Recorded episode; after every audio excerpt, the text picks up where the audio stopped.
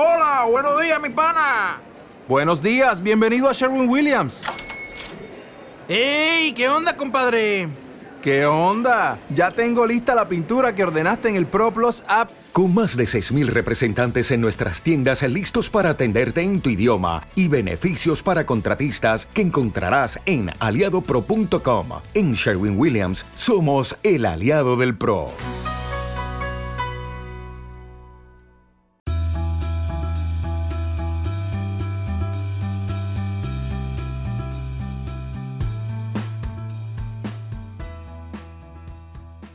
¿Alguna vez se han preguntado cómo pasar de ser abogado a ser un desarrollador inmobiliario que está construyendo cientos de unidades o departamentos por año?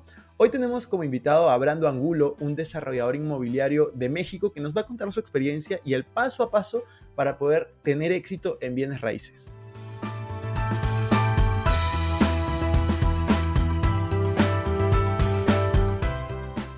Hola amigos, ¿cómo están? Bienvenidos a un nuevo episodio de Invertir Joven. Mi nombre es Cristian Arens y les doy la bienvenida. Este podcast tiene como objetivo principal darte las mejores herramientas y los mejores tips para que aprendas a manejar tu dinero. Aquí creemos en la importancia de la educación financiera como medio para alcanzar tus metas y tus sueños. Recuerda que en este programa siempre hablamos de inversiones, finanzas personales y de emprendimiento. La frase de este podcast es, el dinero es un excelente esclavo, pero un pésimo amo. Aquí van a aprender a hacer que el dinero trabaje para ti, para que tú puedas tener más tiempo y energía en hacer las cosas que realmente te gustan y te apasionan. Hola Brando, ¿cómo estás? Estoy muy feliz, muy emocionado de poder tenerte en un episodio aquí. Gracias por aceptar la invitación. Y bueno, ahora vamos a hablar un poco de ti, pero antes que nada, ¿cómo, cómo, estás? ¿Qué tal va todo? Muy bien, Chris. Te agradezco por la invitación. Un gusto poder llegar a tu audiencia. Espero que les quede algo importante de, de la plática de hoy. Sí, de todas maneras, justo te, presentamos ahí que eres un experto en el sector inmobiliario, vemos que creas bastante contenido sobre el tema, que la verdad te ha ido muy bien, has sido reconocido en los últimos años como uno de los mejores dentro de la industria. Eh, primero, para que la gente te conozca un poco, cuéntanos de, dónde eres, eh, hace cuánto empezaste en el mundo inmobiliario y cómo así comenzaste a crear contenido sobre esto. Sí, claro. Soy de Guadalajara, Jalisco, en México, primero que nada tengo unos 12 años más o menos en la industria inmobiliaria. Empecé, ya, eh, ahorita contaremos un poco más, pero empecé desde cero. O sea, yo salí de la universidad, no tenía ni un peso, ni un dólar, nada. Y empecé siendo asesor inmobiliario, que era lo primero que podías hacer para aprender y crecer. Eh, al día de hoy, igual lo comentaste, ya desarrollamos edificios de usos mixtos aquí en Guadalajara. Estamos empezando a llegar a la playa, Puerto Vallarta.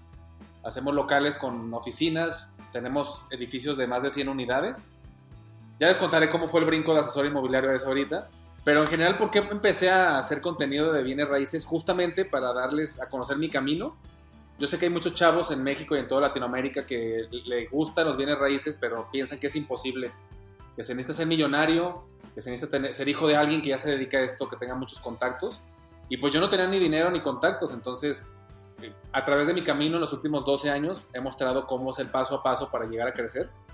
E intento hacerlo en capsulitas, o sea, intento hacer en un lenguaje muy amigable, muy sencillo, pues tips de, oye, pues cómo ser un buen vendedor, oye, cómo comprar y remodelar una propiedad, oye, cómo rentar y subarrendar espacios en una unidad, Airbnb, todos los modelos de negocio que sé que sirven, pues los intenté bajar para que todos los chavos tengan herramientas para empezar en el mundo inmobiliario y tengan pues un, un mentor o alguien con quien se refleje su camino y que les pueda facilitar. O sea, esa fue la motivación de empezar a crecer.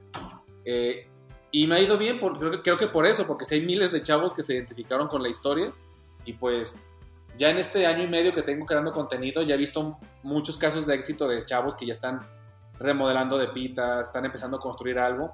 Y pues ahí es donde te das cuenta que realmente sí funcionaron las redes, ¿no? Totalmente. Y de hecho yo me identifico bastante con, con tu historia porque, como lo dices, ¿no? Tú eres self-made, tú te, te, hiciste a ti mismo, por así decirlo, eh, en español, ¿no? En inglés suena un poco mejor, pero, pero bueno.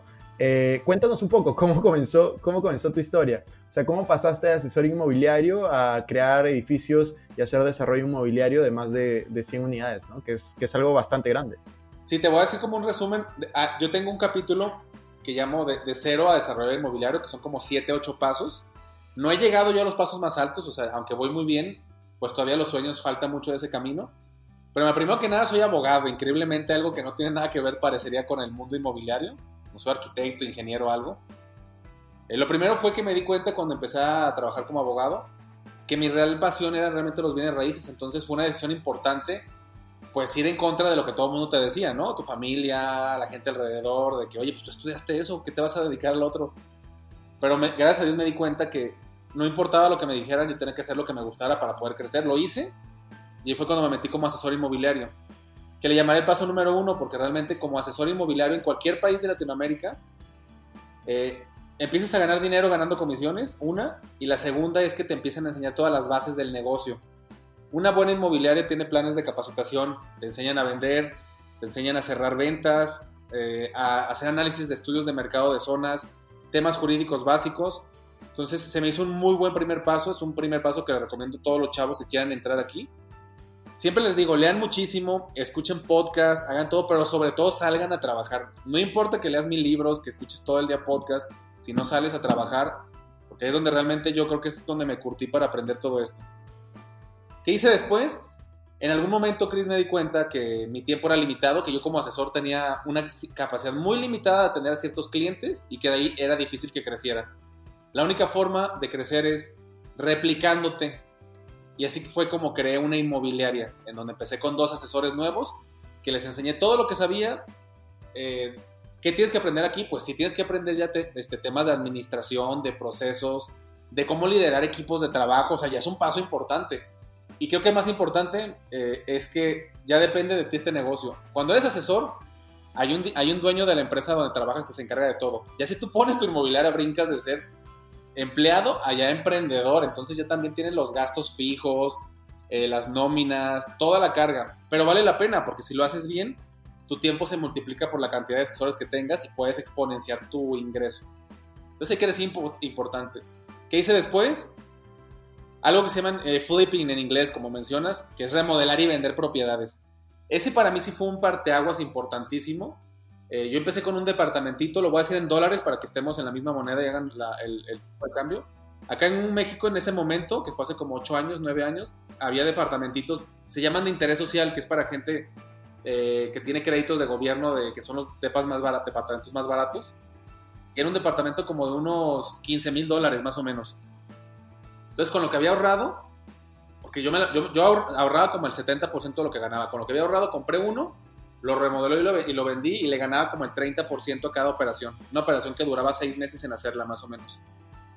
Después de reinvertir, a los cuatro años tenía ya una, como 40 departamentos de este tipo. Ya tenía una, una cuadrilla de remodelaciones, ya tenía un equipo de ventas especializado, ya tenía alguien que, que, este, que le, llevara los créditos a los clientes y se hizo pues un, un negocio y mantener la inmobiliaria. Entonces ya tenía dos negocios alternos, ¿no? Mi siguiente paso, o sea, hay que remodelar todo eso. En algún momento, fíjate que yo decía, ya, ya, me cuesta encontrar departamentos para remodelar. Ya la cantidad de capital que tenemos ya a veces está parado mucho tiempo y no puedo encontrar nuevas oportunidades. Ese es el aviso para que tienes que brincar a otro lugar. Si ya no puedes encontrar departamentos para remodelar y vender, tú tienes que construir desde cero estos departamentos.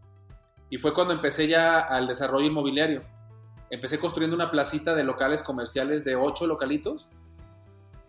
Me fue muy bien eh, porque los prevendí todos, imagínate, Cris. O sea, tenía terreno, los vendí como en dos meses y con lo que vendí, construí.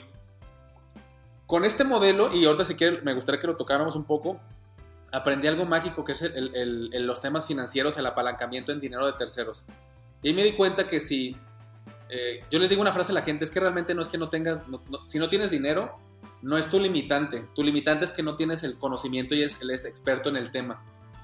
Porque ahorita con los conocimientos que tengo, con apalancamiento de terceros, yo podría construir un edificio. O sea, hay un modelo en el cual el terreno te lo pone alguien, prevendes y pides un crédito al banco y puedes casi no meter nada de tu dinero. Lo aprendí en esa primer placita. Cuando yo vi que con la pura preventa construí ocho locales y la utilidad fue enorme, dije, esto, esto es increíble. Hice después otras dos placitas como de 12 locales, me fue, las prevendí y con la pura preventa construí. Luego hice unas de 25, otras de 25. Fíjate cómo fui creciendo. Si te has dado cuenta, toda mi historia ha sido paso a paso. Asesor, inmobiliaria, un DEPA, dos DEPAs, ocho DEPAs, 40 DEPAs, plaza de 8 locales, dos de 20, otras de 30. Eh, y después de ese de 30 siguieron los edificios, que es el paso que estoy ahorita. Ahorita estamos desarrollando un edificio, te digo, como de ciento y tantas unidades En octubre lanzamos otro edificio de otras 100 unidades. En febrero lanzamos otro. eh, y ya, ya hay como cada cuatro meses. Mi siguiente paso es poder hacer tres edificios simultáneos de este nivel.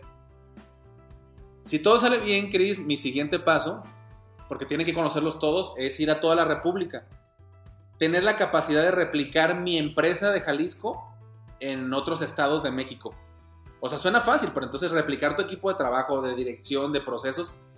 Tuve que haber creado yo un equipo de líderes tan importantes que ya no me necesiten para que pueda ir a abrir y recrearlo en otros lugares, ¿no? Entonces estoy en ese proceso de estandarización de procesos, de que todo el mundo ya tome las decisiones sin mí. Y pues el, el mayor sueño que yo creo que de cualquier buen empresario es que la empresa ya no me necesite. Estoy clavado en que la empresa no me necesite para poder en los próximos años salir yo como director general, nombrar un nuevo director general, eh, yo tener el consejo y ser el presidente del consejo para guiar a la empresa y empezar a abrir en todas las grandes ciudades de México, empezar a, a desarrollar.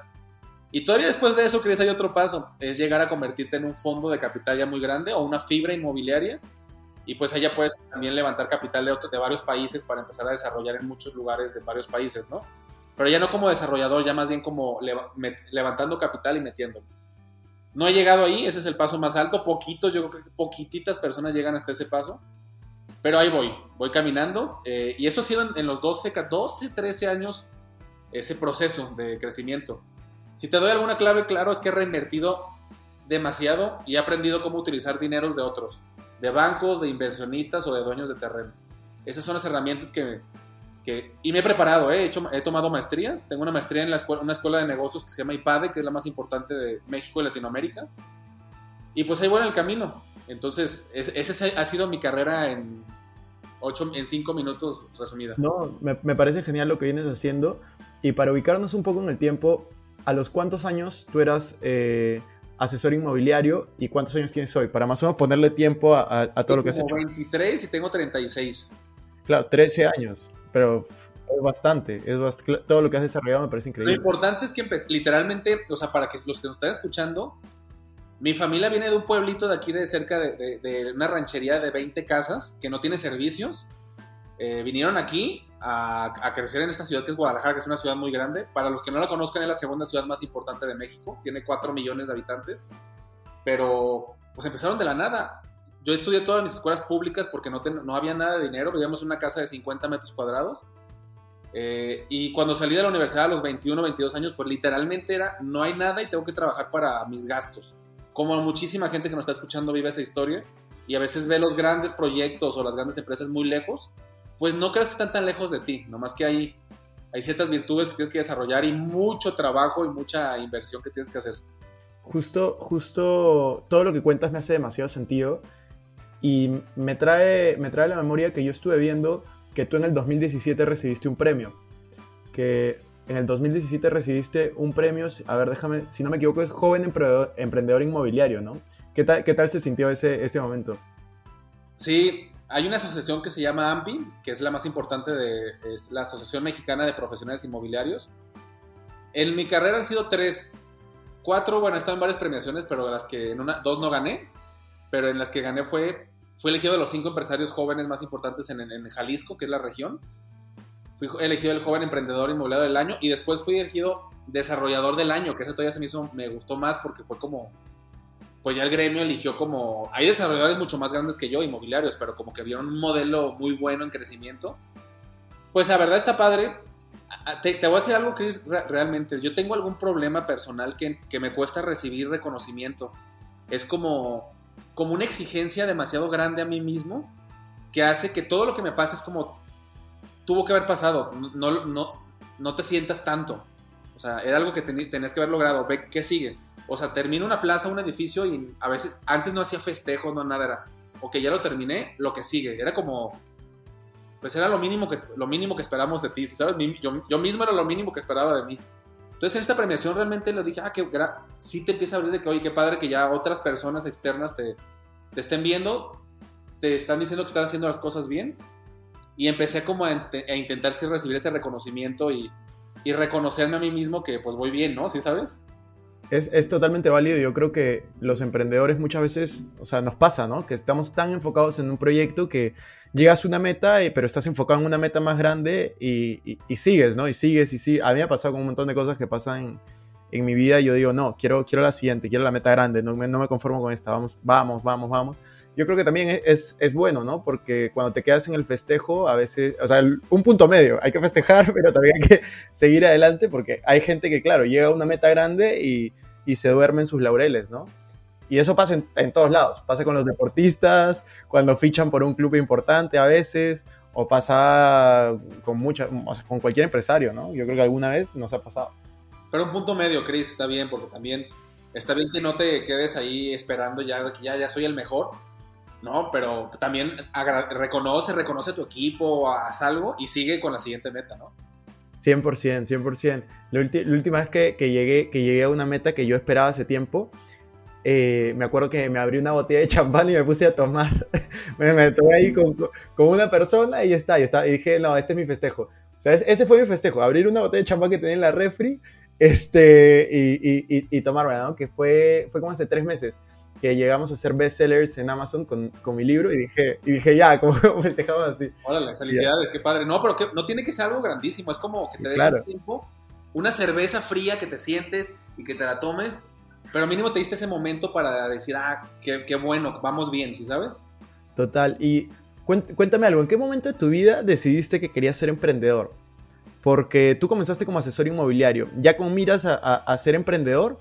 ¿O cuál, o por ejemplo, no sé, cuando estabas en el colegio, cuando viste la vida que tenías, querías cambiar? Cuéntame un poco, ¿cuál fue, no sé si te acuerdas de un momento clave en tu vida en el que dices, voy a ser diferente, voy a emprender o voy a hacer lo que tengan que hacer para salir de aquí? Cuéntame Cuéntame un poco de esto. Ahí es donde viene la frase de que si un emprendedor nace o se hace, ¿no? Está raro porque, mira, de mi familia nadie es emprendedor. Todos fueron trabajadores en alguna industria. Uno fue doctor y la mayoría pues trabajadores. Algunos se fueron a Estados Unidos a trabajar, pero bueno. Si hay una historia, yo cuando vivía en esa colonia que de, joven, era una colonia popular, humilde. Eh, bueno, acá obviamente ustedes saben que en México en cada esquina encuentras una taquería, ¿no? Es como muy famoso, literalmente. Sí. Eh, y había una esquina, una esquina, imagínate que era un, complejo de casas que eran más o menos 100 casitas. Todos eran de clase media baja o baja y vivían más o menos en un estilo de vida pues muy similar. Y de repente alguien de ellos puso su taquería, un puesto pequeñito, y yo iba a sus tacos cada fin de semana. De repente esa taquería a los seis meses ya era del doble de tamaño, y luego era del doble, y luego ya era toda la esquina. Y de repente esos vecinos que yo vi enfrente de mí, pues ya los vi con otros coches, otra ropa, y de repente ya no vivían ahí y pues te enteras que se fueron a otra casa y dije, órale, o sea, ¿qué hicieron diferente, no? O sea, y me di cuenta que pues eran los únicos que, que se lanzaron a emprender ellos solos un negocio. Entonces de chavito no me decidí emprender, pero dije, me quedó la espinita de que qué hicieron ellos diferentes de que el otro que está trabajando todo el día en una empresa, del maestro, de todos e-, ellos. Dije, no es que fueran más o menos, pero me quedó la espinita. Hubo un libro que leí como a los 16 años, 17, que es el de Padre Rico, Padre Pobre, que seguramente todos la mayoría de los que nos escuchan no lo han leído y si no, léanlo. Y a mí sí me clavó una espinita de, o sea, me hizo mucho sentido ciertos conceptos. Uno, libertad financiera, o sea, que realmente yo sí pensaba que era rico el que ganaba, no sé, un millón al, mes, pero igual si se lo gasta no es. Entonces, me quedó muy clavado ese concepto. Hablan de ciertos temas de bienes raíces, de rentas. Eh, ese libro a mí yo creo que sí me metió el chip de querer hacer las cosas diferentes y no depender no quería que mi destino y mi vida dependiera de alguien más. Quería que si yo trabajaba mucho más, pues mi retribución fuera proporcional a mi esfuerzo y a mi trabajo, ¿no? Y que dependiera de mí, sabiendo que había riesgos de que pues no funcionara. Eh, y fíjate que lo que te digo que si, naces o te haces es porque yo sí desde chavito tengo memorias a los 10, a los 10, 12 años yo trabajaba con una vecina enfrente en estas casitas puso, puso una mesita con dulces y yo me iba a trabajar con ella y nos repartíamos la utilidad de las ventas sin ningún conocimiento, como que yo ya traía esas ganas de hacer algo. Cuando me quería comprar mi Nintendo, mi Game Boy, pues mis papás me decían que claro que no. Y yo me ponía a vender ropa vieja, gorras, todo para después venderlo, hacer, los cambiaba por otras cosas. Entonces creo que ese chip emprendedor siempre sí lo tuve, ¿sabes? De, de querer generar otros ingresos y de si tenía un objetivo, ya fuera un Game Boy, hacer lo que se necesitara para tener ese Game Boy. Y eso mismo lo traslado después a los negocios. Pues a, los 20 años yo le dije, a los 18, 19 le dije a mi mamá, algún día voy a construir un edificio. Y desde ahí pues no he parado. Tú, tú sabes que yo me relaciono demasiado con tu historia porque yo cuando era chico empecé igual, yo comencé comprando, vendiendo cosas, metiéndome en negocios de, de niños y yo me acuerdo clarísimo, clarísimo como a los 15, 16 que mis papás, eh, yo les, me acuerdo que les pedí un, un, Play 2, creo que era en ese momento. Yo les dije, hey, como, yo vengo de una familia de clase media, eh, siempre tenía educación, comida, pero mis papás no me dijeron no. Cuando yo les pedí el Play 2, me, nunca me dijeron no. Me dijeron, cómpratelo tú, fíjate cómo hacerlo y cómpratelo tú. Entonces, dentro de mi mente siempre fue como, ok, voy a ver qué hago y, y me lo compro. Y ahí me puse a, a emprender un poco más serio eh, terminé comprándomelo. A los 16 comencé a emprender ya más en negocios más interesantes, ya de importación desde China. Eh, y ahí comencé, ahí comencé a tener excedentes, pero, pero me relaciono muchísimo porque, de hecho, mi sueño es súper grande. Yo tengo un sueño súper grande porque yo de chiquito era los que quería ser futbolista. Entonces, no, no llegué, obviamente. y uno de mis sueños es comprarme un club de fútbol de, de Perú. Quiero comprarme en Perú. Entonces, ese, como es, ese es mi edificio. como que ese es. Bueno, ese es no, pues, buen edificio, ¿eh, Chris? ese, ese, es el edificio que quiero en, en, unos años, ¿me entiendes?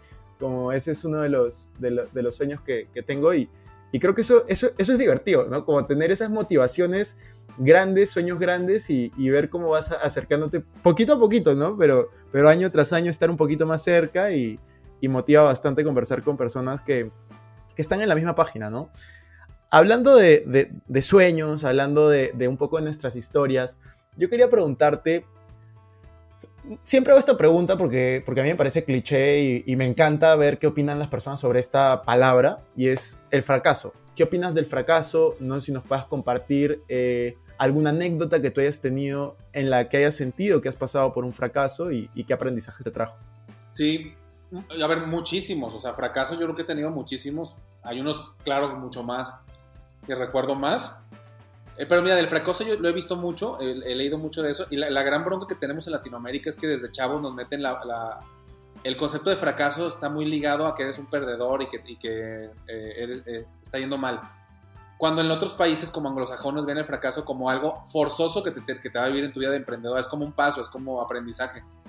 Entonces yo lo he visto en, en, amigos míos que el fracaso los deja fuera. Y si yo también agradezco es que si tuve muy innato el que fracasaba y yo no, era como que, ay, ni siquiera... Mira, a mí, me han hecho eh, eh, un par de veces, me quedaron mal en contratos de 50 mil dólares cada uno y tenía 28 años. O sea, era mucha lana. Y no me quedé ahí meses, años enojado con la persona que me hizo eso. A la, a la semana, tampoco te voy a decir que no, que no me no, no, estaba triste una semana, pero di vuelta a la página y continué. Entonces no me he enganchado en ninguno de los fracasos. He invertido, la, en, de joven invertí en un departamento esos de remodelación que me lo vandalizaron, que se metió gente, me lo, o sea, imagínate que tengo el departamento y de repente llega un día y hay gente ya viviendo ahí, después no los podía sacar y duré como tres años parado el dinero, le perdí dinero a ese departamento. No pasó nada. Seguí, lo vendí, lo volví a invertir, aprendí que hice mal, hice un contrato diferente, aseguré más cómo iba a proteger esas propiedades. Ahorita ya cuando tengo una propiedad sola, se la presto a alguien o se la rento para que no esté sola, o sea, ya hago muchas cosas. Pero lo importante es que sí he tenido, he tenido y voy a tener, Chris, muchísimos, pero siempre los he tomado como cosas que a veces estaban fuera de mi control o que la regué y pues ni modo que a ver qué hice mal, analizo, lo apunto, cambio, vengo a mi empresa y cambio lo, este, el proceso para evitar esos errores de nuevo y continúas. Sabiendo que ahorita la voy a regar, o sea, después de esta entrevista seguramente en el próximo año voy a tener errores garrafales y lo único que tienes que hacer es volver. Mi gente, mis directores, mis gerentes tienen errores a veces enormes eh, y mientras haya sido algo que no fue tan irresponsable por su parte, es aprender, cambiar los procesos y mejorar. Entonces el fracaso yo sí, aunque lo repiten todo, por todos lados, pues es que es así, es un paso de aprendizaje. Lo, que, lo peor que puedes pasar es como tú mismo estarte lastimando con eso, tú mismo estarte recriminando. Y, y, lo peor es dejar de hacerlo por ese fracaso porque la gente te va a criticar, se va a burlar, eso te va a pasar. Pero los grandes empresarios y emprendedores no les importó nada de eso, aprendieron y siguieron adelante. O sea, los que ves ahí, Chris, todos los que ves ahí arriba, el más grande empresario de Perú y de México ha fracasado y ha tronado un montón de empresas. Solamente que en los medios de comunicación solo salen las historias de éxito, acuérdense de eso. Pero los fracasos, todos los tenemos en nuestra vida. Totalmente de acuerdo. Es que de hecho hay mucha gente que, que, que me sigue o que, o que te sigue a ti o a otras personas y puede, puede decir en ese momento, ¿no? Esta persona es demasiado exitosa, todo lo que toca se vuelve oro, o te dicen, oye, ¿cómo lo haces? Yo quiero ser como tú. Y al final yo creo que justamente todas las personas que, que nos está yendo bien, que estamos teniendo resultados, somos producto de nuestros fracasos. O sea, en realidad, sí, yo siempre cuento los dos, tres, cuatro negocios que me han ido bien, pero en los últimos 10 años he tenido 20 que me han ido mal. Me imagino tú igual pero al final un emprendedor siempre es conocido por sus éxitos y no por sus fracasos. Entonces, esa es la parte buena. Esa es, esa es nuestra ventaja. Estamos jugando en un terreno ventajoso, yo creo. Claro, y, y Chris, la, a ver, acuérdense de esto. Las redes sociales son solo una ilusión de la realidad, porque las redes sociales, como lo hemos visto, solo muestran el lado bonito. Los éxitos, los premios, lo padre. Todas las redes que vean tienen su lado difícil, sus fracasos, sus complicaciones. Entonces también no se dejen llevar por todo eso. Entiendan que todos, está, todos los que ven que les va muy bien tienen un montón de parte mala. Yo como, como creador de contenido, y ya me lo han dicho, debemos de aprender también a compartir un poco de los fracasos y un poco de la parte que estás viviendo difícil para que la gente sepa que también la vives y no se presionen tanto, ¿sí sabes? Sí, total, totalmente de acuerdo. Yo creo que hace falta más creadores de contenido que, que, seamos en verdad transparentes, que contemos cuando va bien, cuando va mal, porque al final la, vida es así. O sea, en la vida a veces, a veces ganas y a veces aprendes. Y yo creo que para poder ganar muchas veces hay que aprender. Entonces, es simplemente eso. Te cambio, te cambio un poquito de tema, Brando. Yo quería que nos cuentes una anécdota divertida que hayas tenido con, con algún cliente, por ejemplo. Este, en todo este tiempo como, como emprendedor inmobiliario, ¿te ha pasado alguna anécdota que recuerdes? Algo tal vez divertido, ocurrente, diferente, algo que se te venga a la mente eh, no sé, que te hayan pedido, algo extraño. No, pues yo que sí, cosas extrañas, eh, sí muchísimas, pues son divertidas o extrañas. Por ejemplo, a veces no entiendo muchos inversionistas. Hace poquito vendí unos locales en una en planta baja, los vendí en preventa rapidísimo y me pusieron la condición de que no quería que fueran negocios de comida o franquicias de comida. Y la verdad es que el 100% de esa zona de los que comprarían esos, de esos locales eran franquicias. Les llevé las mejores franquicias de México de comida y, no los quiso, no los quiso. O sea, más, que chistoso me he topado con un montón de cosas incoherentes, sin sentido en mi vida de empresario. Tienen un año y medio, no se han rentado porque el señor no le quiere rentar. O sea, un año y medio, Chris, ha perdido 12 mil dólares de rentas porque no quiere rentarle un negocio de comida. ¿Por qué? Porque no le gustan los negocios de comida nada más. Hay una razón lógica, no existe ninguna razón lógica. Solo no ojalá que no escuches. Bueno, si lo escuchas, hay que rentarlo, señor, a un negocio de comida, por favor. Estás perdiendo mucho dinero por un capricho sin sentido. Eh, sí, me han tocado un montón de, cosas así como muy incoherentes en, mi negociación, pero al final pues yo tengo que respetar al cliente, le intento explicar cómo invertir, pero pues al final es dueño del local ya, si sabes, no puedo hacer mucho. Sí, totalmente, totalmente. No, a mí, a mí yo, yo tengo dos departamentos. Yo comencé a, a, invertir en inmuebles hace dos años, pero yo, yo lo hago muy tradicional, de compro, alquilo y me apalanco financieramente hasta donde mi crédito me permite. Eh, por ahora no me permiten un tercer departamento, así que estoy viendo opciones, pero, pero apenas pueda lo voy a hacer. Yo, yo soy de, de, la frase esa que dicen de un inmueble al año no hace daño, voy a ir uno al año. Este, oh, buena, buena, buena. no, voy ahí uno al año. Pero, pero de hecho a mí algo que me interesa muchísimo es el tema de flip, flip houses, o sea, comprar y vender inmuebles. Me interesa muchísimo el tema de desarrollo inmobiliario también. Es algo que si no estuviera tan feliz haciendo lo que hago, seguramente entraría porque me parece súper interesante.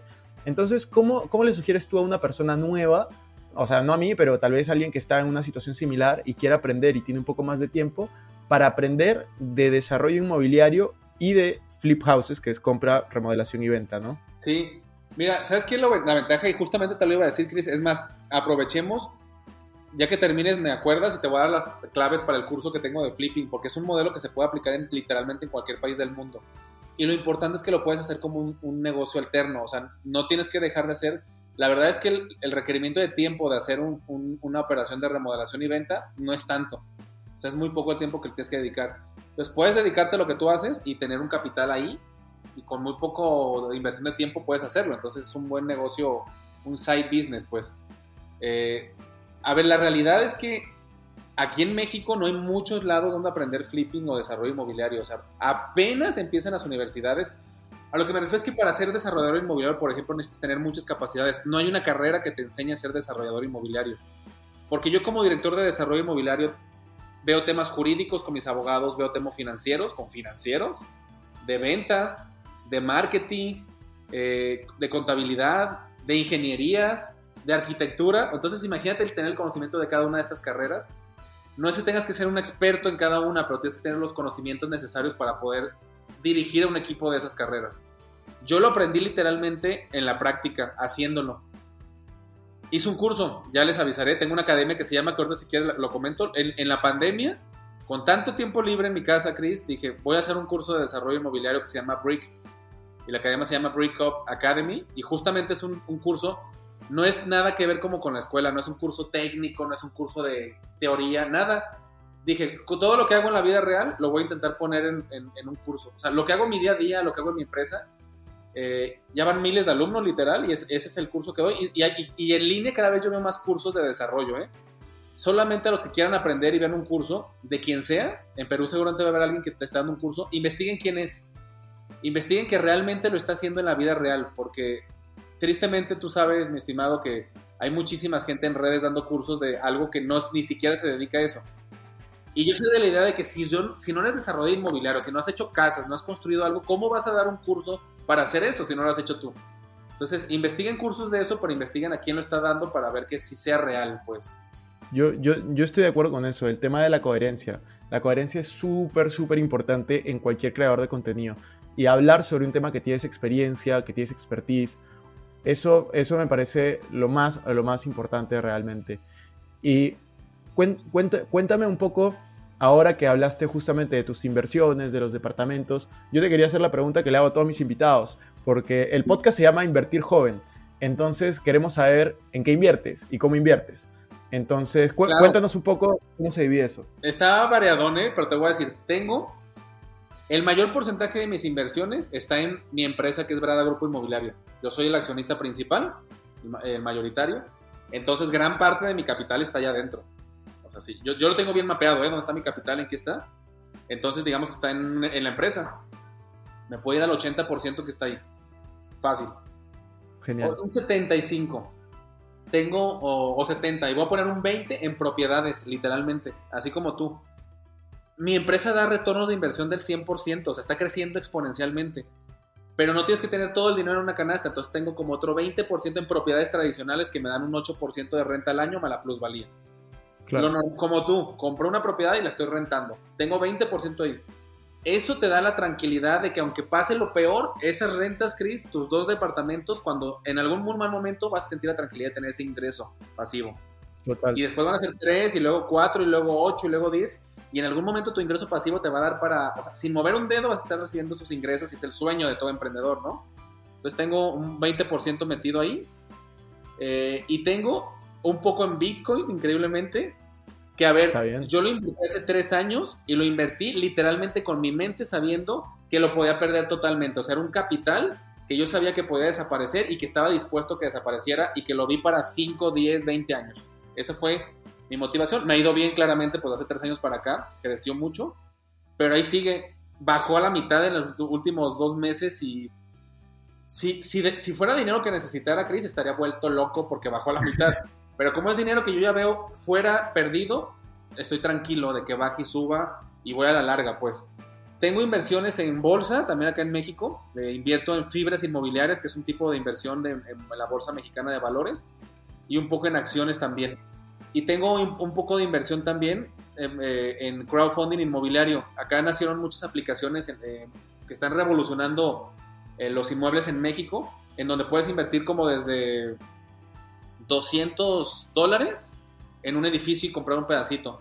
Conozco a algunos de los fundadores de esas empresas, entonces yo hablo de ellas, entonces también invierto pues, para aprender y ser... O como bien te dije, Chris, no puedo hablar de algo que no estoy invirtiendo yo mismo.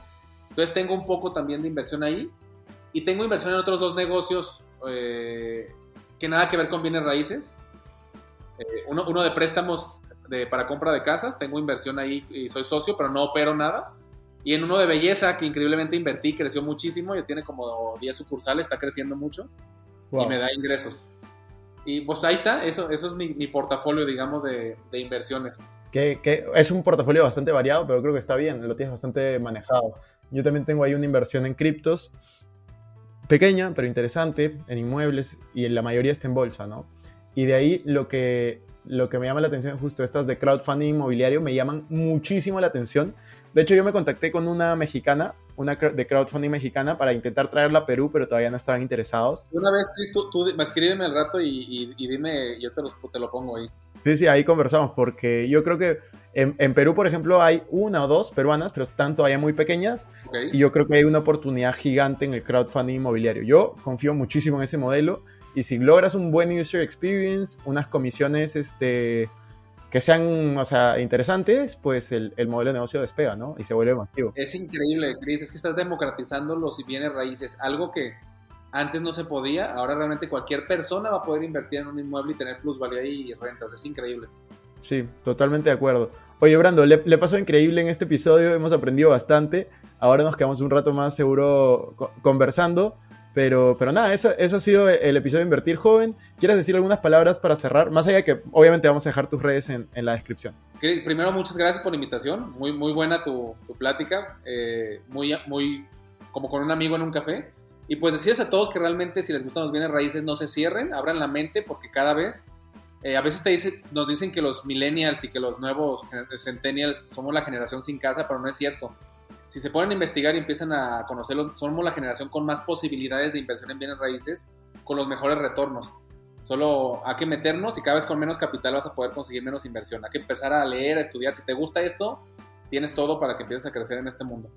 Buenísimo, Brando. Nos vemos. Gracias, Chris. Hasta luego.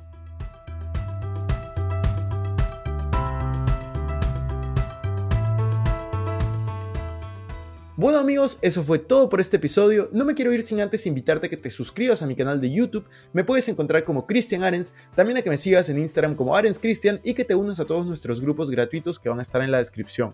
No te olvides también de visitar nuestra página web invertirjoven.com, donde vas a encontrar artículos de finanzas personales, inversiones y emprendimiento. Si nos estás escuchando desde Spotify, no olvides ponerle follow para no perderte ningún episodio. Y si estás en iTunes, pon 5 estrellas y deja tu comentario. Sería genial también que puedas compartir este episodio para ayudar a más personas. Gracias por estar aquí, conmigo hasta la próxima semana y recuerda la frase que el dinero es un excelente esclavo, pero un pésimo amo. Hasta la próxima.